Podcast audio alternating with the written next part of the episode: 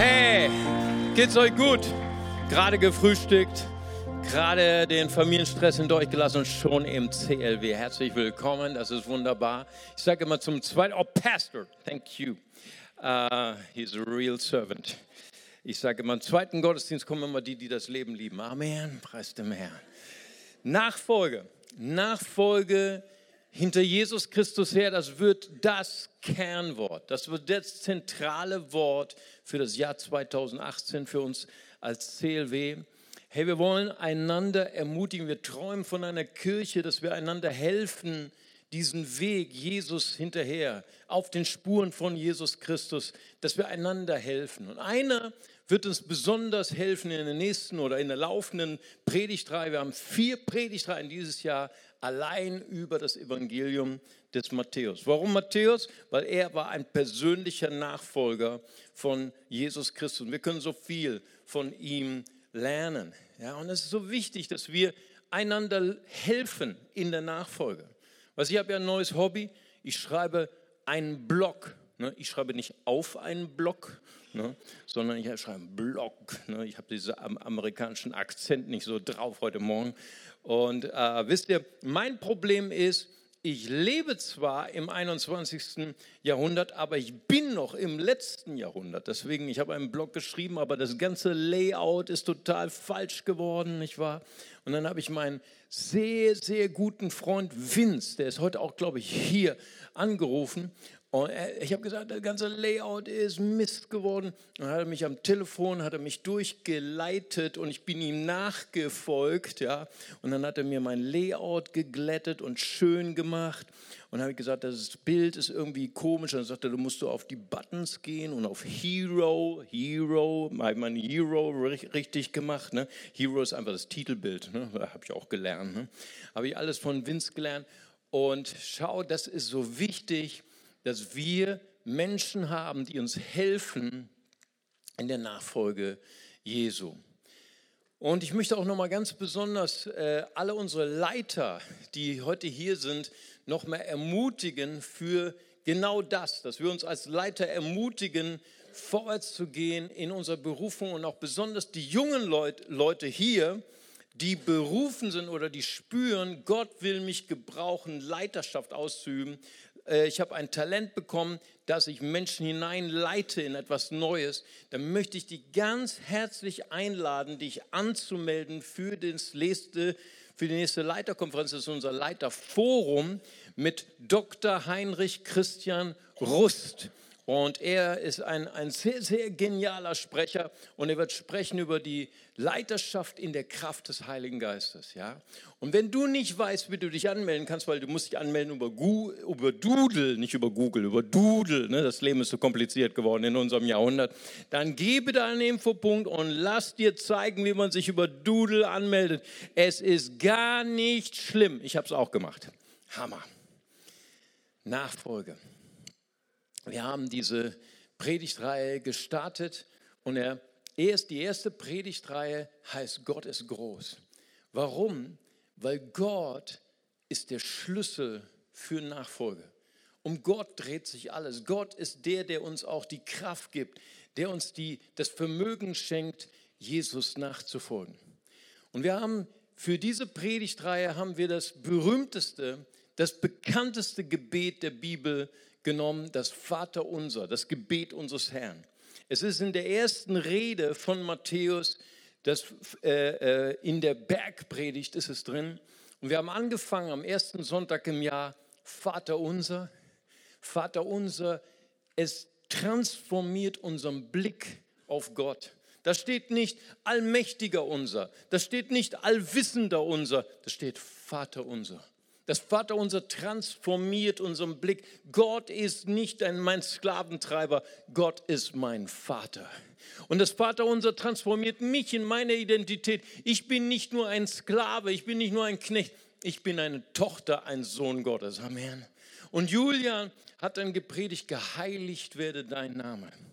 Er hat darüber gesprochen, wie, wie schön es ist, wenn wir den Namen Gottes zum Wichtigsten unseres Lebens machen, zum Zentrum unseres Lebens machen. Letzte Woche hat Jimmy gepredigt über dein Reich komme, dein Wille geschehe. Wie schön ist das denn?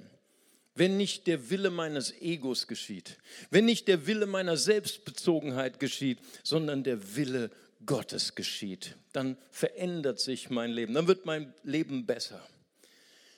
Und heute sprechen wir über die vierte Bitte des Vaterunsers. Das Vaterunser besteht ja aus sechs Bitten und die ersten drei Bitten haben überhaupt nichts mit deinem Ego zu tun. Ja? Äh, geheiligt werde dein Name, hat nichts mit dir zu tun. Dein Reich komme, hat nichts mit dir zu tun. Dein Wille geschehe, hat schon gar nichts mit dir zu tun. Und äh, das Vaterunser lenkt uns dahin zu verschmelzen mit dem Willen des Vaters. Und dann werden die drei letzten Bitten, die mit mir zu tun haben, werden sie erfüllt mit Vollmacht und dann sind sie geheiligt von dem Willen Gottes. Ja? Und ich habe mich lange vorbereitet für diese Botschaft. Unser tägliches Brot gib uns heute. Ja. Matthäus 6, 11. Und dann habe ich gedacht, wow, das würde eine schweißtreibende Arbeit.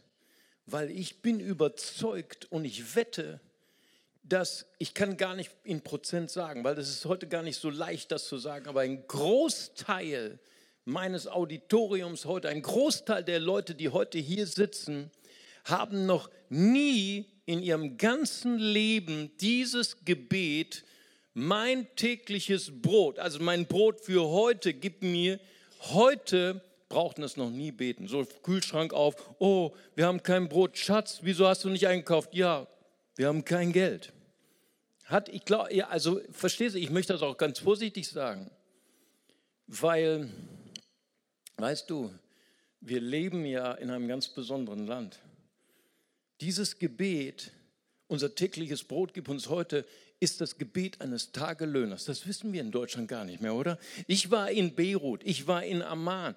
Wenn wir dann mit dem Taxi vorbeigefahren sind zu unseren Schulen, zu unseren Flüchtlingscamps, dann sind wir immer in diesen Ecken vorbei und es standen ganz viele junge Männer. Und ich habe dann meinen Fahrer, meinen Pastor gefragt, was sind, worauf warten Sie? Ja, das sind die Tagelöhner. Die warten für einen Job an diesem Tag, um ein bisschen Geld zu verdienen für ihre Familie, dass ihre Familie ein bisschen Brot auf dem Tisch hat. Sie beten das Vater. Das ist in Deutschland gar nicht erlaubt, da würde sofort der Zoll kommen, nicht wahr? Wir leben in einem so geordneten, in so einem schönen Land. Aber weißt du, ich bin ja geboren im Jahr 1964, das war der beste Jahrgang. Amen. Weißt du, ich komme noch aus der guten Zeit der Bundesrepublik. Ja, ich habe noch die, erlebt die 70er, 80er, 90er Jahre. Das war die Glanzzeit unserer sozialen Marktwirtschaft. Ja, Deutschland ist ein gesegnetes Land, hat freie Marktwirtschaft, aber wir haben soziale Marktwirtschaft. Und ich bin so froh, in Deutschland zu leben, wo die Schere zwischen Reich und Arm einigermaßen gedämpft wird durch Hartz IV. Und wenn du nicht dein ganzes Geld verschleuderst für Drogen, für Alkoholsucht und so weiter, dann, braucht man theoretisch, auch wenn man Herz 4 hat, nicht unbedingt beten, unser tägliches Brot gib uns heute, dann bist du reicher als viele, viele Milliarden von Menschen auf diesem Planeten. Und doch, das äh, Statistische Bundesamt sagt, seit der Jahrtausendwende, seit dem Jahr 2000, verändert sich unsere Gesellschaft. Das Statistische Bundesamt sagt, im Moment haben wir zwei und circa 42 Millionen Arbeitstätige, Leute, die für Lohn und Brot arbeiten. Und eine Million von diesen 42, sie leben in prekären Arbeitsverhältnissen. Man nennt das heute nett in äh, äh, äh, zeitbegrenzten Anstellung, ja, zeitlich begrenzte Anstellung. Sie haben vielleicht einen Vertrag für ein halbes Jahr, für, für vielleicht drei Monate. Weißt du, dann müssen sie arbeiten wie die Sklaven. Hat mir letztens jemand erzählt, einer erzählt und dann war er krank, dann hat er wirklich eine, eine Bescheinigung vom Arzt gehabt und dann war er schon gekündigt. Das ist die Realität für eine Million Menschen, die in, in Deutschland arbeiten. Und ein Wirtschaftswissenschaftler hat gesagt, dass unsere Bundesrepublik, unsere soziale Marktwirtschaft, wir sind dabei, uns zu verändern. Wir kommen immer mehr in eine, eine Gesellschaft der Tagelöhner. Löhnerei, wo dieses Gebet immer relevanter wird. Für einige Menschen, für viele Menschen, immer mehr Menschen. Und doch möchte ich heute zu dir sprechen. Vielleicht sitzt du heute hier und du hast dein Haus abbezahlt. Du hast deine Autos abbezahlt. Du hast deine Schulden bedient, du hast deine Kinder durchs Studium finanziert, okay? Und du hast dein Geld angelegt bei deinen Aktienfonds und bei deinen Bitcoins und bei dir läuft und du hast, Leute, du hast deine finanziellen Sicherheitsreserven, du lebst in finanzieller Sicherheit. Wir könnten dich sogar einladen und du machst ein Seminar für uns, wie man Geld anlegt. Ich will heute alles dafür tun, dass auch diese vierte Bitte des Vaterunsers mein tägliches Brot gib uns heute, gib mir heute, dass es auch für dich relevant ist, weil es ist das Gebet, was Jesus ge gesprochen hat für dein Leben. Amen. Nun, um diese Bitte noch ein bisschen besser zu verstehen, unser tägliches Brot gib uns heute, mussten wir ein bisschen das Leben verstehen desjenigen, der dieses Gebet notiert hat, als Zitat aufgeschrieben hat von seinem Herrn. Wir wissen alle, Matthäus, er war ein Zöllner, ein Zollbeamter. Damals in der damaligen Welt in Israel war das ein Traumberuf. Er gehörte zu der Upper Class er hatte ein großes Haus. Wir lesen das auch nach Matthäus 9, Vers 9, nach seinem Berufungserlebnis. Das Erste, was er macht, er geht mit Jesus in sein Haus. Er war privilegiert. Er war einer von den Reichsten der Reichsten seiner Stadt oder seines Dorfes. Ja. Und ein bisschen das Leben und das, die Denke von Matthäus zu verstehen, müssen wir ein bisschen verstehen, was das System der damaligen Zeit war. Zur Zeit Jesu war ja Israel besetzt vom römischen Reich. Und das römische Reich war nicht nur eine brutale Kriegsmaschinerie, die ein Land nach dem anderen besetzt hat, ein Volk nach dem anderen blutig unterworfen hat, sondern sie haben es sehr klug gemacht. Sie haben diese ganzen Völker und diese ganzen Gesellschaften assimiliert in die sogenannte Pax Romana. Die Pax Romana war der, der römische Frieden. Sie brachten all die, die sie unterworfen haben, haben sie erstmal die Oberschicht zu römischen Bürgern gemacht, römischer Ausweis. Das war eines der größten Privilegien der damaligen Antike. Das waren in Israel, waren das die Hasmonäer, auch Herodes der Größere war eine äh, der römischen Staatsbürger. Und sie haben diese Oberschicht dazu verdammt oder dazu verführt, ihr Volk auszusaugen bis aufs Blut. Denn die Pax Romana brachte natürlich Zivilisation, rechtliche äh, Sicherheit, sie brachte auch den Frieden, aber sie brachte auch Steuern. Und heute werde ich mal ein bisschen euch erklären, wie die, das römische Steuersystem funktioniert hat. Denn die Römer haben sich nicht die, die Finger selber schmutzig gemacht, sie haben andere Menschen dafür arbeiten lassen. So haben sie ihre ganzen eroberten Gebiete in Provinzen eingeteilt. Matthäus lebt in der sogenannten Provinz Judäa, kennen wir alles aus der Bibel. Das wurde aufgesplittert in verschiedene Regionen, wo er lebt. Das war die Region Galiläa, das war am See Genezareth und das wurde aufgeschnitten in verschiedene Parzellen und das haben sie an sogenannte Publikes, also Leute, die Steuer einnehmen wollten, verkauft, einen sogenannten Steuerpachtbrief. Und der meistbietende hat das bekommen. Und Matthäus war einer der Glücklichen, die so eine Lizenz zum Steuererheben erworben hat. Bei mir läuft. Ich kann meine Nachbarn Steuern eintreiben. Hey, wäre das nicht toll in Wachtberg oder wo du lebst in Meckenheim? Ich kriege eine License für meine eigene Steuer. Amen. Und den Nachbarn, den ich nie möchte, mochte, der muss doppelt Steuern zahlen, nicht wahr? Ja, das konnte Matthäus machen. Und so konnte Matthäus dieses Zollhaus aufbauen, was wir lesen in Matthäus 9, Vers 9. Und dieser Mann er lebte unter diesem ständigen Druck, weil die römischen Steuerbehörden haben diese Briefe ausgegeben für fünf Jahre und am 15. Oktober war Zahltag. Da musstest du diesen Pachtzins zurückzahlen an den römischen Steuersäckel und wenn du das nicht geschafft hast, wenn du nicht deine Pacht zusammengerafft hast von deinen Nachbarn, dann kam der römische Staat mit Soldaten, hat dir alles weggenommen, was du hattest. Dein Land, dein Haus, deine Familie, hat deine Frau und deine Kinder in die Sklaverei verkauft. Wenn du Pech hast, gingst du auch in die Sklaverei. Das war das römische Steuersystem. Das heißt, wir können ein bisschen verstehen, in welchem Druck dieser Mann gelebt hat.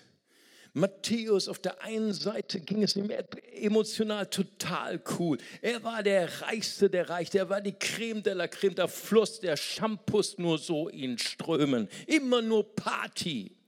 Und auf der anderen Seite hatte er einen Stress in sich.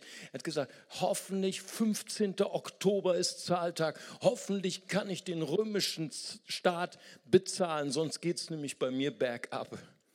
Und mit diesem Pachtbrief hat er noch einen größeren Preis bezahlt. Er wurde gehasst von seinen Nachbarn. Zöllner waren die, die meist gehassteten Menschen in Israel hat seine sozialen Beziehungen geopfert. Er hat seine spirituellen Beziehungen geopfert, weil all deine Nachbarn haben gesagt, wenn jemand in die Hölle geht, dann bist bestimmt du das, nicht wahr? Und am liebsten wollten sie wahrscheinlich auch noch an die Wäsche und ihm äh, äh, äh umbringen, aber der römische Staat hatte seine Hand über ihn. Das war kein einfaches Leben, das war ein gewaltiger Druck, unter dem er stand. Und als Jesus an seinem Zollhaus vorbeikam, Matthäus 9, Vers 9, und Jesus zu ihm sagt, folge mir nach. Und Matthäus ist einfach aufgestanden und folgt ihm nach. Ich meine, das liest sich so leicht. Das war ein gewaltiger Schritt. Warum sollte ein Mann, der ein Haus besitzt, der privilegiert ist, der zu den Reichen der Reichen gehört, sich selber mit einem Schritt dahin bringen in absolute Armut? Weißt, ich habe immer gedacht, Weißt du, als er Jesus nachgefolgt ist, da hat er eben sein, sein großes Einkommen in die, Tonne, in die Tonne gekloppt und dann hat, ist er einfach von den Spenden, hat er von den Spenden der Witwen und Waisen gelebt, nicht wahr? War er nicht so doll? Nein, nein, er hat noch mehr getan. Er hat aufs Spiel gesetzt, dass sein Haus verloren ging, sein Land verloren ging und vielleicht seine Familie in die Sklaverei verkauft wurde. Er konnte nämlich dann nicht mehr am 15. Oktober zahlen. Verstehst du? Was bringt einen Mann, der alle Privilegien der Gesellschaft genießt, der totale finanzielle Freiheit hat, dazu Jesus zu folgen und jeden Tag zu beten, mein tägliches Brot. Gib mir heute das Gebet eines Tageslöhners. Was bringt einen Mann zu solch einer Entscheidung? Er gibt nur eine Antwort. Er fand etwas Kostbareres, als er bisher hatte. Er fand genau das, es ist nämlich seine Geschichte, Matthäus 13, das ist das Gleichnis, das werden wir noch in der dritten Predigtreihe haben, das Gleichnis von der kostbaren Perle, das kennt ihr ganz bestimmt, das ist das Gleichnis von dem Kaufmann, der viele Perlen hatte und er reist über die ganze Welt und eines Tages findet er die eine Perle, die eine, die kostbare, die wunderschön ist. Und er verkauft alles. Er verkauft alles für diese eine Perle. Das war der Grund, warum Matthäus aufstand an diesem einen Tag und Jesus folgte. Weißt du, er hatte alle Freuden, die äh, Reichtum ihm geben konnte. Er hatte alle Privilegien, er hatte finanziellen Freiheit, aber eins hat er nicht gehabt. Er hatte diese innere Zufriedenheit. Weißt du, dieses, dieser innere, dieser menschliche Appetit, dieser Drive des menschlichen Ego, ich brauche noch mehr, ich brauche noch mehr Geld, ich brauche noch mehr Zeug, Zeug, noch mehr Zeug. Weil ich meine Seele stopfe um diesen Hunger zu stillen, der in mir ist. Was ist der Sinn meines Lebens? Was macht mich wertvoll? Hat es nicht gefunden. Hat es nicht gefunden, aber eines Tages kam Jesus an seinem Zollhaus vorbei und er fand etwas, was er nirgendwo gefunden hat, fand er in Jesus.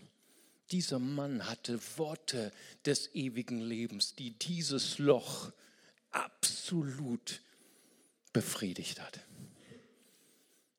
Die kostbare Perle. Lukas formuliert die vierte Bitte des Vaterunsers noch mal eine Sentenz anders. Lukas 11, Vers 3 sagt, das zum Leben notwendige, zureichende Brot gib uns heute. Das Notwendige. Das, was mein Leben ausfüllt. Was mein Leben zufrieden macht. Das, was Geld nicht tun kann, gib mir diese Zufriedenheit. Weißt du, es ist auch so, Jesus in der Wüste, ihr kennt die Geschichte, die Versuchung Jesu. Er hat 40 Tage gefastet, dann hätte ich auch Hunger, oder? Nach 40 Tagen? Der Satan wusste das auch und der Satan kam zu Jesus und er wusste, dass er Hunger hat und er sagt zu ihm, sprich zu den Steinen, dass sie zu Brot werden. Und was sagt Jesus? Der Mensch lebt nicht nur vom Brot allein, sondern von jedem Wort, das aus dem Munde Gottes geht. Weißt du, Jesus hatte sein Leben geordnet. Er wusste ganz genau, worum sein Leben sich dreht. Darum geht es in der vierten Bitte des Vaterunser. Worum dreht sich dein Leben? Wer ist die kostbare Perle in deinem Leben? Wer ist dein Gott? Wer ist die Quelle deiner Sicherheit? Salomo drückt es aus im äh, Sprüche 30, Verse 8 und 9. Der reichste Mann der Welt er, er betet zu Gott, bewahre mich davor zu lügen und zu betrügen und lass mich weder arm noch reich sein. Gib mir nur so viel, wie ich zum Leben brauche. Hier ist es wieder. Und wenn ich zu viel besitze, bestreite ich vielleicht, dass ich dich brauche und frage, wer ist denn schon dieser Herr? Wenn ich aber zu arm bin, werde ich vielleicht zum Dieb, bereite dir, meinem Gott, damit Schande. Das ist das, was Salomo sagt. Er sagt, selbst alle Reichtümer habe ich besessen. Er muss es wissen. Und es hat mich nicht zufriedengestellt. Es hat nicht diesen Hunger, diesen Durst in meinem Herzen gegeben. Herr, gib mir das zum Leben notwendige Brot, was mich sättigt. Aber nicht nur körperlich, sondern innerlich. So der Kerngedanke unseres ersten Punkts ist, in der vierten Bitte, des Vaterunser wirst, wirst du täglich entscheiden, wen du als deinen Gott und als Quelle deiner Versorgung und Sicherheit wählen wirst. Ja, und das ist so die, die wichtige Frage. Wen wirst du wählen als deine Quelle? Wen wirst du wählen als dein Gott? Wer wird die Sicherheit sein in deinem Leben? Weißt du, das ist so eine wichtige Frage. Und, und als wir sehr jung waren, meine Frau und ich, hatte schon sehr früh nach meiner Entscheidung für Jesus, hatte ich diesen unglaublichen Wunsch, Pastor zu werden. Oh, das war so toll. Also ich wollte unbedingt das Wort Gottes verkündigen, aber Pastor, habe ich ein bisschen länger darüber nachgedacht, oh wow, das hat einen Nachteil. Du musst dann von Spenden leben. Oh, Spenden von Witwen und Waisen. Und mir war echt flau im Magen. Und weißt du, und dann ist diese Frage, Gott, wirst du mich versorgen? Gott, werde ich immer mein Gehalt haben? Ja, und dann war ich, weißt du, damals war ich jung, ich war dumm und ich habe sicher was Dummes gemacht und, und ich würde dir auch nicht raten, das zu machen. Aber ich habe dann einen Test mit Gott gemacht. Ja, ich habe gesagt, Gott, wenn du mich versorgst, mein ganzes Leben als Pastor, dann möchte ich als Test haben, dass du alle Kosten meiner Bibelschule bezahlst. Okay, das war mein Test. Und dann hörte die Gemeindeleitung dieser Gemeinde, hörte dann irgendwann, als ich und meine Frau zur Bibelschule gehen. Und dann hat die Ältestenschaft bei mir angerufen und haben gesagt, hey Mario, wir haben gehört, ihr geht auf die Bibelschule. Wir möchten euch gern die gesamten Kosten zahlen. Oh, Halleluja, hättest du vielleicht gesagt, nicht wahr? Das ist die Antwort auf mein Gebet. Aber weißt du, ich bin ein komplizierter Mensch. Ich bin ein schwieriger Mensch. Ruf meine Frau an, die weiß das.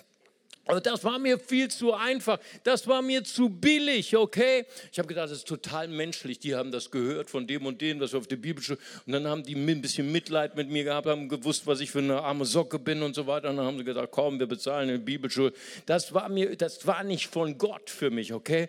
Deswegen habe ich zu denen gesagt, nett, ihr bezahlt mir nicht die Bibelschule. Ich will, dass Gott die bezahlt, okay? Und haben die Ältesten bestimmten Vogel gezeigt. Boah, der ist so schwierig, der Mensch. Und dann hat Gott doch noch unsere Bibelschule bezahlt. Das war mein Test. Aber weißt du, Gott ist ja so humorvoll. Nicht ich habe Gott getestet, sondern in dieser Zeit hat Gott mich getestet. Weil in dieser Zeit hat sich geklärt, etwas in meinem Herzen. Dies, weißt du, diese, diese Furcht, wird Gott wirklich für mich sorgen? Gott, bist du wirklich mein Gott? Gott, bist du wirklich die Quelle von dem, was ich brauche? Und ich habe in dieser Zeit des Bangens und Zitterns, habe ich gesagt, jawohl, Gott, du bist die Quelle. Und weißt du, und Gott, er stellt uns auf die Prüfung. Das ist das übernächste Thema. In zwei Wochen sprechen wir über die letzte Bitte. Und führe uns nicht in Versuchung. Okay? Einer der schwierigsten Bitten habe ich letztens auch wieder eine Frage bekommen. Hey, kannst du mir das mal erklären? In zwei Wochen. Aber weißt du, jetzt noch schon mal ein kleiner Vorgeschmack, weißt du, Gott, er prüft dein Herz, er prüft dein Herz. Wen wirst du als Gott für dein Leben wählen? Wen wirst du als Quelle für deine Versorgung wählen? Wer wird die Sicherheit sein in deinem Leben? Und Gott prüft die Menschen, so hat es auch in der jüdischen Bibel, in dem Alten Testament getan. 2. Mose 16,4 lesen wir eine mysteriöse Geschichte. Da sprach der Herr, zu Mose, du wirst sehen, ich lasse Brot vom Himmel für euch regnen. Die Israeliten sollen morgens losgehen und so viel einsammeln, wie sie für den Tag brauchen. Mehr nicht. Denn ich will sie, hier kommt, ich will sie auf die Probe stellen und herausfinden, ob sie mir gehorchen. Oh wow. Gott hat Tests mit uns. Weißt du, viele Leute sagen, ja, diese Geschichte ist ein totales Märchen. Aber geh mal zu den Beduinen, geh mal zu denen, die mit den, mit den Kamelen durch die Wüste gleiten, nicht wahr? Und die können dir erzählen von dem Honigtau, von den äh, Sekretausscheidungen der Blattlaus auf, der Tamarisken, auf dem Tamariskenbaum. Mm, herrlich, guten Appetit, nicht wahr? Aber das ist der Honigtau, den sammeln gut geschulte Beduinen können am Tag drei bis vier Liter sammeln. Aber das ist nicht der, der, der, der Punkt meiner Predigt. Eines Morgens war dieser Honigtau auf diesen Tamariskenbäumen. Das Volk war am Verhungern. Und Gott sprach zu Mose, ich werde ihnen Essen geben, aber ich werde ihnen eine Prüfung geben. Und die hatten das noch nie gesehen, weil Stadtleute aus, aus Kairo, ne? sie hatten ja 400 Jahre Knechtschaft in Ägypten gehabt, ja, waren noch nie in der Natur gewesen, noch nie in der Wüste, sie hatten keine Ahnung. Und sie sagten zu diesem Honigtau Manna. Das ist ein hebräisches Wortspiel. Das ist Manna ist ein Wortspiel mit Manhu. Das ist hebräisch und heißt so viel. Was ist das? Was ist das? Und weißt du, ich glaube, das ist das, was Gott für jeden von uns hat, dass wir jeden Morgen sagen, Manhu, hey, was ist das? Was ist das, was du für mich hast? Was ist die Entscheidung, die ich treffen soll in, in, äh, äh, in meiner Uni? Welche, welchen äh, Lehrgang soll ich belegen? Welche Frau, welche Partnerin, welchen Partner soll ich werden? Was ist das? Welche Entscheidung soll ich in meinem Geschäft, in meinem Betrieb machen? Vielleicht bist du in der, in der äh, äh Theater oder in der Creative äh, Abteilung tätig, bist du am Theater oder im Film. Was ist das? Was ist diese kreative Idee, die ich brauche, die vielleicht Tausende von Menschen verändert. Gott wünscht sich, dass wir abhängig werden von ihm. Nicht sklavisch abhängig. Das ist nicht das, was ich meine. Gott wünscht sich, dass wir in Beziehung mit ihm treten, dass wir jeden Morgen fragen, Manhu, was ist das, was du für mich heute hast? Was ist das, das, was ich heute entscheiden soll? Wie soll ich heute meine Entscheidungen treffen? Ich mache mich abhängig von dir. Mein tägliches Brot gib mir heute. Gib mir die Inspiration, die ich brauche. Gib mir die Quelle der Kreativität, die ich brauche für mein Unternehmen, für meinen Beruf, für meine Schule, für meine Uni. Gott liebt es, mit uns Freundschaft zu pflegen. Gott liebt es, wenn Menschen sich von ihm abhängig machen. Aber weißt du, was das Problem ist mit uns Menschen? Wir hassen Abhängigkeit, oder? Die Schweizer so fragen immer, oder? Wir, wir mögen nicht abhängig zu sein, von Menschen nicht, von Gott erst recht nicht. Wir mögen das nicht. Wir wollen gern unabhängig sein. Ja? Wird so ganz still hier. Ja? Ich nehme das mal als Ja. Und weißt du, da gab es auch einige unter den Israeliten. Und weißt du, und sie haben gesagt, oh wow, aber mit Gott, das ist so eine Sache mit Gott, das ist immer jeden Tag anders. Ne? Und wer weiß, heute hat uns zu essen gegeben, morgen vielleicht dreht er wieder einen Hahn zu. Hey, wir wissen nicht, wie wir diesem Gott vertrauen sollen können. Wir sammeln lieber für, für doppelt. Ne? So richtige deutsche Hamstermentalität. Doppelt, dreifach und alles in die Tiefkühltruhe. Ne? Für morgen, man weiß nie, für die, für die schlimmen Tage. Ne? Und dann heißt es hier, und sie gehorchten nicht dem Wort des Mose, wollten nämlich nur für den Tag. Täglich sollten sie sammeln und alles, was sie gespart hatten, alles, was sie in die Tiefkühltruhe gelegt hatten, es vergammelte. Es vergammelte. 2. Mose 16, 20. Es war voller Würmer und Stank. Wow. Einer der berühmtesten äh, Religionswissenschaftler Hirsch sagt, nur der, der täglich neu auf den Geber aller Gaben vertraut, wird lebendige Speise erhalten. Andernfalls findet er statt Manna nur Würmer und stinkende Fäulnis. Wer nicht gelernt hat, für den morgigen Tag Gott zu vertrauen, den wird endlich auch die auf die Jahre hinausblickende Sorge von Gott wegbringen. Die Sorge, die macht uns so einfallslos, oder? Diese Angst, diese, diese, diese, dieses Kreisen um mein Ego, dieses, ich kann nur glücklich sein, wenn ich konsumiere. Ich kann nur glücklich sein, wenn ich noch mehr raffe, noch mehr Geld, noch mehr Zeug. Ihr wisst, was ich meine. Zeug. Habgier ist ein Gefängnis.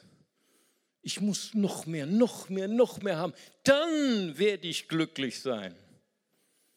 Jesus spricht von dem in Lukas 12, Vers 15, 21, von dem Mann, der, der noch eine Scheune und noch eine Scheune gebaut hat, noch mehr Korn gesammelt hat und dann spricht er zu seiner Seele, und jetzt kannst du dich ausruhen und jetzt kannst du glücklich sein, jetzt wo ich alles gesammelt habe. Und Jesus sagt, du Dummkopf, heute Abend wird Gott zu dir sprechen, Herzinfarkt, Fail. Und weißt du was, du kannst nichts in den Himmel mitnehmen, kein Korn, kein Geld, kein Auto, kein Haus. Weißt du, was, was du in den Himmel nur nehmen kannst? Nur Liebe, nur deine Freunde, nur die, die du geliebt hast in diesem Leben. Und Habgier hat die Eigenschaft, dass du noch mehr raffst, noch mehr raffst, noch gieriger, habgieriger wirst und deine Beziehung, deine Familie, deine Ehe, deine Freundschaft kaputt gehen. Der Kernsatz unseres zweiten Punkts ist, das Vater unser bewahrt uns vor dem Gefängnis der Habsucht und führt uns zur Freiheit des Vertrauens zu unserem Versorger. Amen.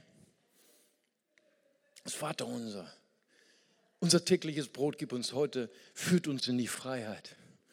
Was noch einen kleinen Witz nebenbei ein, ein Habgieriger, ist ja heute keiner hier, ne? deswegen, wir machen uns nicht über dich lustig, okay? Die Habgierigen sind alle nicht hier heute Mittag, die sind alle da draußen in der bösen Welt, nicht wahr? Okay, aber ein Habgieriger ist verheiratet, okay?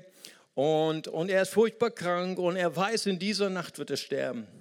Und er ruft seine Frau, Frau, komm her, so wie er das immer getan hat, sein ganzes Leben. Ne? Und er sagt, ich habe ja noch ein spezielles Konto, ne? was heißt die letzte Reserve, die ich noch gespart habe für schlimme Zeiten, 50.000 Euro. Ich möchte, dass du heute noch zur Bank gehst und ich möchte, dass du das Konto auflöst und dann wirst du diese 50.000 Euro in eine Holzschatulle legen und dann legst du mir am Tag des Begräbnisses diese Holzschatulle mit den 50.000 Euro in meinen Sarg. Und es gibt keine Diskussion, so wie immer. Ne? Hammer. Der Tag kommt, er stirbt. Der Tag kommt, er wird beerdigt. Der, der Sarg ist noch offen. Die Witwe geht hin und legt eine Holzschatulle in den Sarg. Der Freund der Familie, der das wusste, der kannte auch diesen Deal, ja, der hat zu ihr gesagt, du wirst doch nicht wirklich diesem Idioten ne, da seine Bitte erhört haben und hast ihm doch nicht wirklich 50.000 Euro in der Schatulle reingelegt. Doch habe ich gemacht, aber ich habe ihm einen Scheck geschrieben. Ein anstrengendes Leben, ein Habgieriger zu sein. Selbst im Tod. er hat keine Bank gefunden. Jesus und das Geld, mein dritter Punkt. Und wir müssen uns sputen. Hammer. Noch 13 Minuten. Concentration. Weißt du, Jesus spricht so viel über Geld, das ist unangenehm. Das ist uns Deutschen unangenehm. Weißt du, ich habe eins gelernt, als ich aus Brasilien kam, als kleiner Junge, hat mich meine Mutter schon gelehrt, über Geld spricht man nicht. Geld hat man. Das habe ich schon als kleiner Junge gelernt. Und dann kam ich in die Kirche mit 17 und da wurde noch weniger über Geld gesprochen. Sprechen wir nicht in der Kirche. Ne? Jesus hat so viel über zwei Themen gesprochen, über Sex und über Geld. In der Kirche wird darüber peinlich geschwiegen. Das ist mein Leben. Das ist mein Ego. Ich mache damit, was ich will. Aber Jesus spricht trotzdem darüber. Hammer! Egal, was die Kirche macht.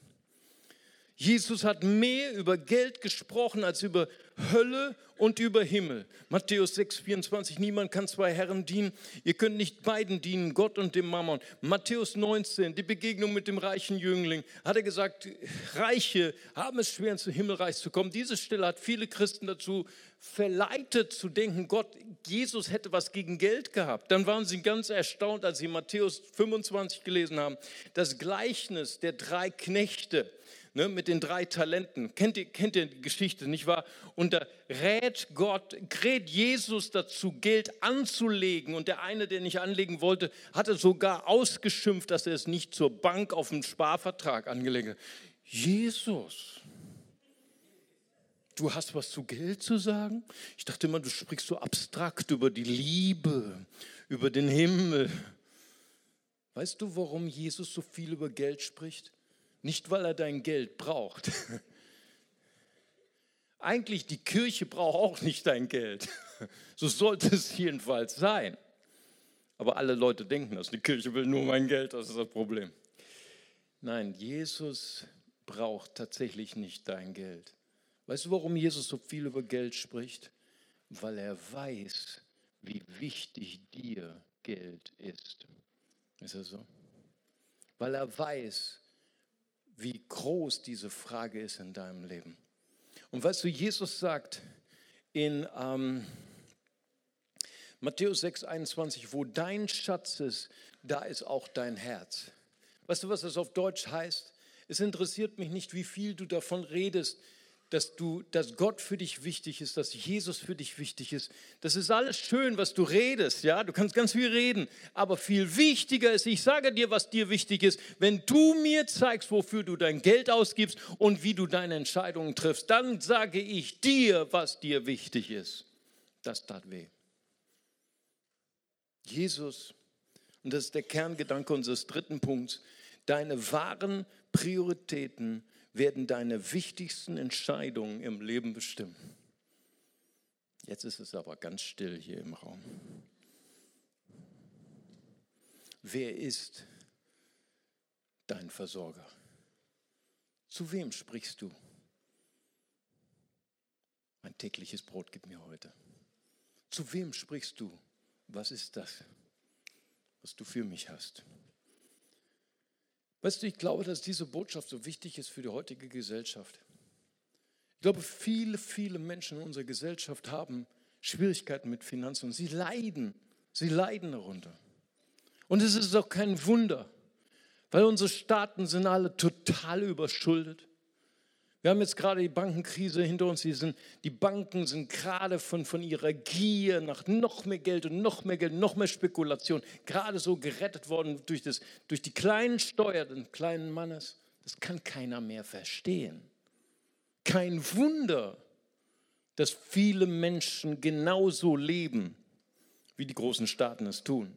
So viele Menschen in Deutschland sind überschuldet. Und dann kam, kam der Fluch die Kreditplastikkarte. Gier plus Plastikkarte. Das ist die Hölle auf Erden. Ich sagte, ich bin Pastor, ich weiß, wovon ich rede. Du, ich bin noch oldschool. 1964 habe ich schon erwähnt, nicht wahr? Genau, ich bin noch oldschool. Ich wurde von zwei preußischen Großtanten erzogen. Weißt du, was die mir noch gesagt haben? Mario, du kannst dir nur das kaufen, was du dir auch leisten kannst. Hammer, wenn ich das heute erzähle, oh, altmodisch, ich habe American Express. Keiner versteht mich mehr. Ja. Aber Gott hat für uns fünf einfache Prinzipien der finanziellen Freiheit. Weißt du, 1 Timotheus 6, Vers 10 warnt uns vor der zerstörerischen Macht der Gier 1. Timotheus 6,10 sagt, wenn eine, denn eine Wurzel alles Bösen ist die Geldliebe. Hast du aufgepasst?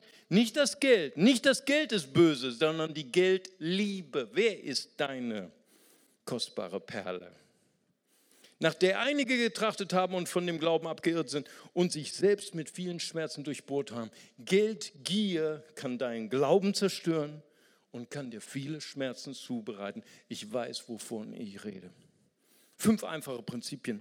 Erstens, Rechenschaft. Der reichste Mann seiner Welt, Salomo, gibt uns ein Coaching. Sprüche 27, 23, 24. Achte auf den Zustand deiner Herden. Kümmere dich um die Schafe und Ziegen. Geldbesitz ist nicht von Dauer. Nun, heute habt ihr keine Schafen und Ziegen mehr. Ihr habt Aktien. Ihr habt Sparbücher. Ne? Ihr habt euer Konto. Das heißt, was Salomo sagt, Unwissenheit über deine finanzielle Situation plus Plastik American Express Karte gleich finanzielles Chaos. Das ist das, was er sagt.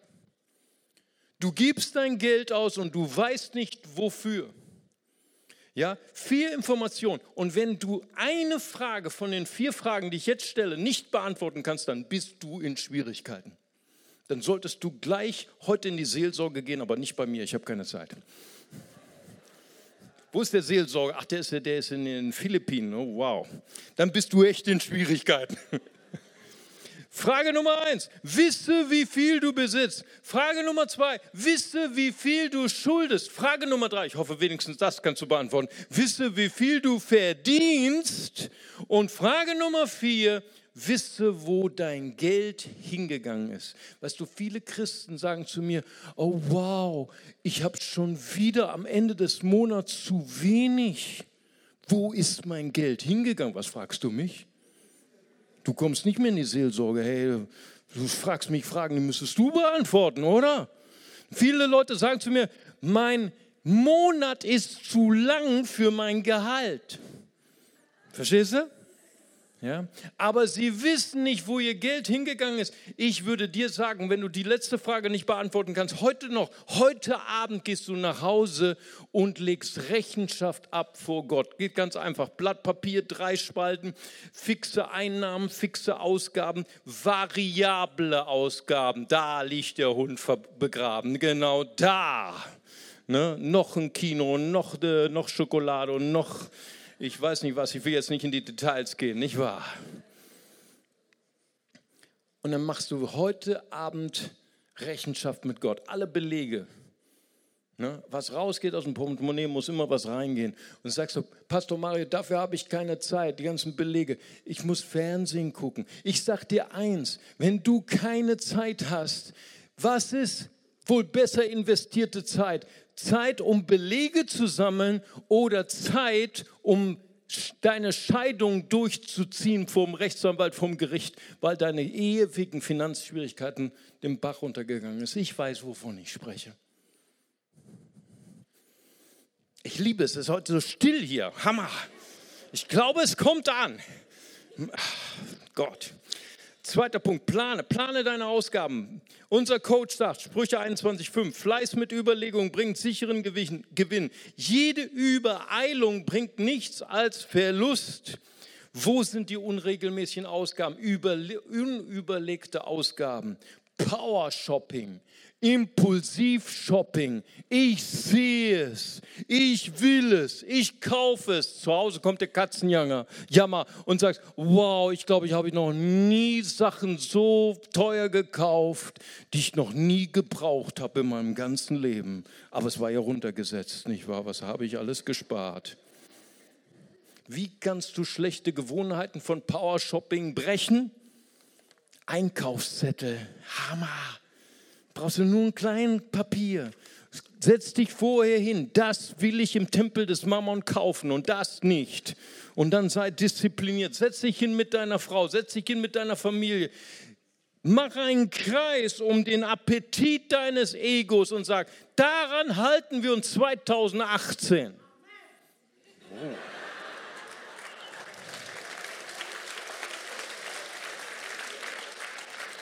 Drittens, Ey, wir müssen uns beeilen, wir haben keine Zeit für Klatschen. Komm, spare für die Zukunft. Sprüche, Sprüche 6, Vers 7. Die Ameise, die Ameise sammelt im Sommer ihre Nahrung für den Winter. Hey, warum sparen wir nicht? Erste kann ich schon sagen, 0,0 Zinsen, ne? das ist eine andere Geschichte. Okay, aber du solltest sparen. Weißt du, warum du nicht sparst? Weil du siehst das neueste Auto, was dein Nachbar sich gekauft hat, das neueste Haus, was, die neueste Kleidung und was nicht alles, was. Und du, du bist erfüllt von diesem Appetit, ich will das auch haben. Ich möchte dir heute sagen, vergleiche dich nicht mit dem, was andere Menschen sich leisten und in Klammern dafür Schulden machen. Lerne mit weniger zu leben. Vierter Punkt. Gib Gott, was Gott gehört. Malachi 3, Vers 10. Bringt den zehnten Teil eurer Ernte unverkürzt hin zu meinem Tempel, damit die Priester zu essen haben. Habt keine Sorge, dass ihr dann Mangel leidet. Nehmt mich beim Wort. Ihr werdet erleben, wie ich euch mit Segen überschütte ich werde es regnen lassen. Zehn Prozent von meinem Einkommen bringe ich Gott. Das ist kein Gesetz. Das ist ein Bekenntnis des Glaubens. Das ist ein Bekenntnis des Glaubens. Gott, du bist meine kostbare Perle. Du bist mein Versorger. Du bist der, an den ich mein Gebet richte. Unser tägliches Brot gib mir heute. Du bist der Herr meiner Vergangenheit, meiner Gegenwart, meiner Zukunft. Ich vertraue ganz dir. Letzter Punkt. Genieße, was du hast. Prediger 6, 9. Gib dich zufrieden mit dem, was du hast und verlange nicht nach allen möglichen anderen. Was ist die Krankheit unserer Gesellschaft? Unsere Gier übersteigt unser Einkommen. Auch wenn wir es uns nicht leisten können, wir kaufen es trotzdem. Die Schuldenabzahlungen machen uns innerlich kaputt. Sie machen unsere Ehen kaputt, unsere Beziehungen kaputt. Ordne dein Leben. Weißt du, Kinder brauchen nicht dein Geld, Kinder brauchen deine Liebe. Beachte fünf Prinzipien und ordne sie in der richtigen Reihenfolge. Hier kommt die falsche Reihenfolge. Erst verdienen, dann genießen, dein Ego, dann Schulden vielleicht zurückzahlen, dann vielleicht ein bisschen sparen, wenn ich Lust habe, und dann gebe ich Gott ein Trinkgeld. Nein, das ist falsch. Jetzt sage ich dir, wie die richtige Reihenfolge ist der Prioritäten in deinem Leben. Erst verdienen, dann gebe ich Gott, weil er ist die Quelle meiner Sicherheit. Er ist die kostbare Perle. Dann spare ich für die Kinder und für die Zukunft. Dann zahle ich meine Schulden zurück und dann kommt mein Ego. Was davon übrig bleibt, genieße ich. Rockefeller, einer der, der reichsten Männer seiner Zeit, heute wäre er wahrscheinlich ein Waisenknabe, Rockefeller, hatte das 10-10-80-Prinzip. 10% an Gott, 10% spare ich für die Zukunft und 80 Prozent davon, dafür investiere ich in mein Unternehmen und davon befriedige ich meine mein Bedürfnis, mein Hunger, mein Appetit. Wenn ich über 80 Prozent lebe, lebe ich extravagant. Der Kerngedanke unseres letzten Punktes ist, unregiertes Geld ist ein unregiertes Leben. Wir wollen jetzt noch gleich, werde ich dich, euch bitten, dass wir zusammen aufstehen und das Vaterunser zusammen beten, okay? Aber vorher möchte ich gerne, dass wir noch mal kurz unsere Augen schließen, während wir sitzen. Und ich möchte gern, dass wenn wir gleich das Vaterunser beten, dass wir es bewusst beten. Ich weiß, dass heute einige Menschen hier sind und du leidest Schmerzen wegen unregiertem Geld, unregierten Finanzen. Und es wäre für mich eine Katastrophe als Prediger, wenn du nach Hause gehst und in deinem Herzen sagst, wow, der Pastor hatte so viele Punkte und ich habe in allen versagt. Ich habe so ein schlechtes Gewissen. Hey, das wäre für mich eine Katastrophe. Mein Glück wäre es heute, wenn du heute sagst, Gott, ich treffe eine Entscheidung. Ich möchte dich wählen. Du bist meine kostbare Perle. Ich gebe alles hin. Weil wenn ich dich habe, Gott, wenn ich dich habe, dann habe ich alles. Du bist die Quelle meiner Versorgung. Du bist mein Versorger. Du gehst mit mir durch dick und dünn. Gott, ich will wieder beten, mein tägliches Brot gib mir heute. Ich mache mich abhängig von dir. Ich möchte jeden Morgen aufstehen und fragen, Mann, hu, was ist das? Was ist das, was du für mich hast? Was, was ist die Idee, die du mir heute für meinen Betrieb gibst? Was ist, was ist die Entscheidung, die du mir, mir gibst in meinen Beziehungsfragen? Gott, ich mache mich heute abhängig von dir. Ich will einen Schritt weiter in meiner Nachfolge. Das würde mich so glücklich machen. Das würde Gott noch mehr glücklich machen. Und vielleicht möchtest du heute beten, Gott, vergib mir, wo ich mehr ausgegeben habe, als ich verdiene. Gott, gib mir Frieden in meinem Schuldendruck. Gott, sei du die Navigation in meiner Ehekrise, meiner Familienkrise, die ausgelöst ist durch Finanz, schlechtes Finanzieren. Gott, begegne du mir heute. Lass uns zusammen aufstehen. Wir beten zusammen das Vaterunser. Und wir sagen zusammen, Vater unser im Himmel, geheiligt werde dein Name, dein Reich komme, dein Wille geschehe, wie im Himmel, so auf Erden.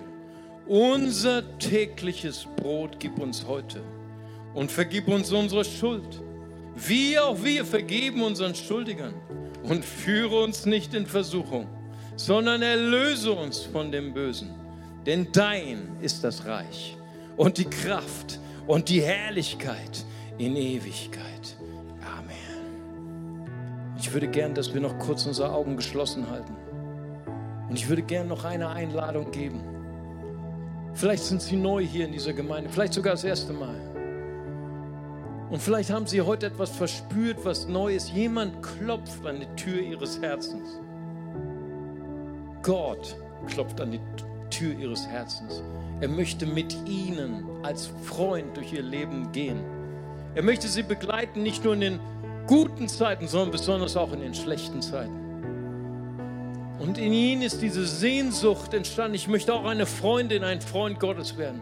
Dann habe ich zwei Sätze für Sie. Der erste ist, sehr negativ. Wir können nichts tun, um unsere Trennung von Gott aufzuheben. Es gibt nichts, was wir tun können, um unsere Schuld zu, wieder gut zu machen. Aber der zweite Satz ist umso positiver. So sehr hat Gott diese Welt geliebt, dass er seinen eingeborenen Sohn gab. Jeder, der an ihn glaubt, geht nicht verloren, sondern hat ewiges Leben. Amen. Und ich möchte Sie einladen heute, wenn Sie sagen, ich brauche so sehr Jesus. Ich möchte, dass er mir meine Schuld vergibt, dass er der Navigator ist in meinem Leben. Dann lade ich Sie ein, ganz kurz Ihre Hand zu heben, so wie ich das gerade mache, als ein Zeichen für Gott. Dankeschön. Ist noch jemand da? Dann heben Sie ganz kurz Ihre Hand. Ich würde gerne auch für Sie beten. Halleluja, Jesus. Danke, Herr. Ist noch jemand da? Gott segne Sie dort oben. Dankeschön. Ich warte noch einen Augenblick. Dankeschön, Dankeschön. Ist noch jemand da? Dankeschön. Wow.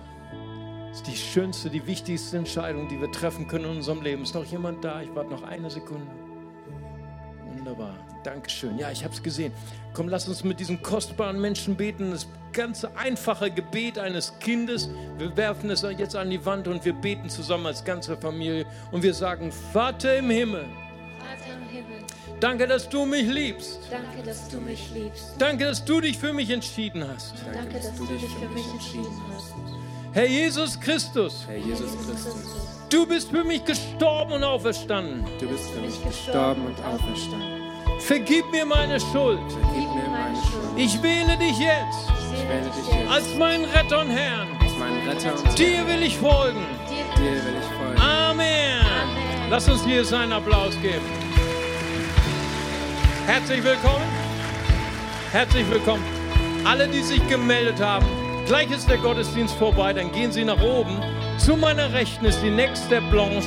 Da warten meine Freunde auf Sie und die haben noch ein Geschenk für Sie und möchten Ihnen gerne den nächsten Schritt zeigen auf der Nachfolge. Und jetzt wollen wir nochmal unseren Versorger, unsere kostbare Perle, wir wollen Jesus preisen, denn er ist es wert. Amen. Seid ihr dabei? Amen.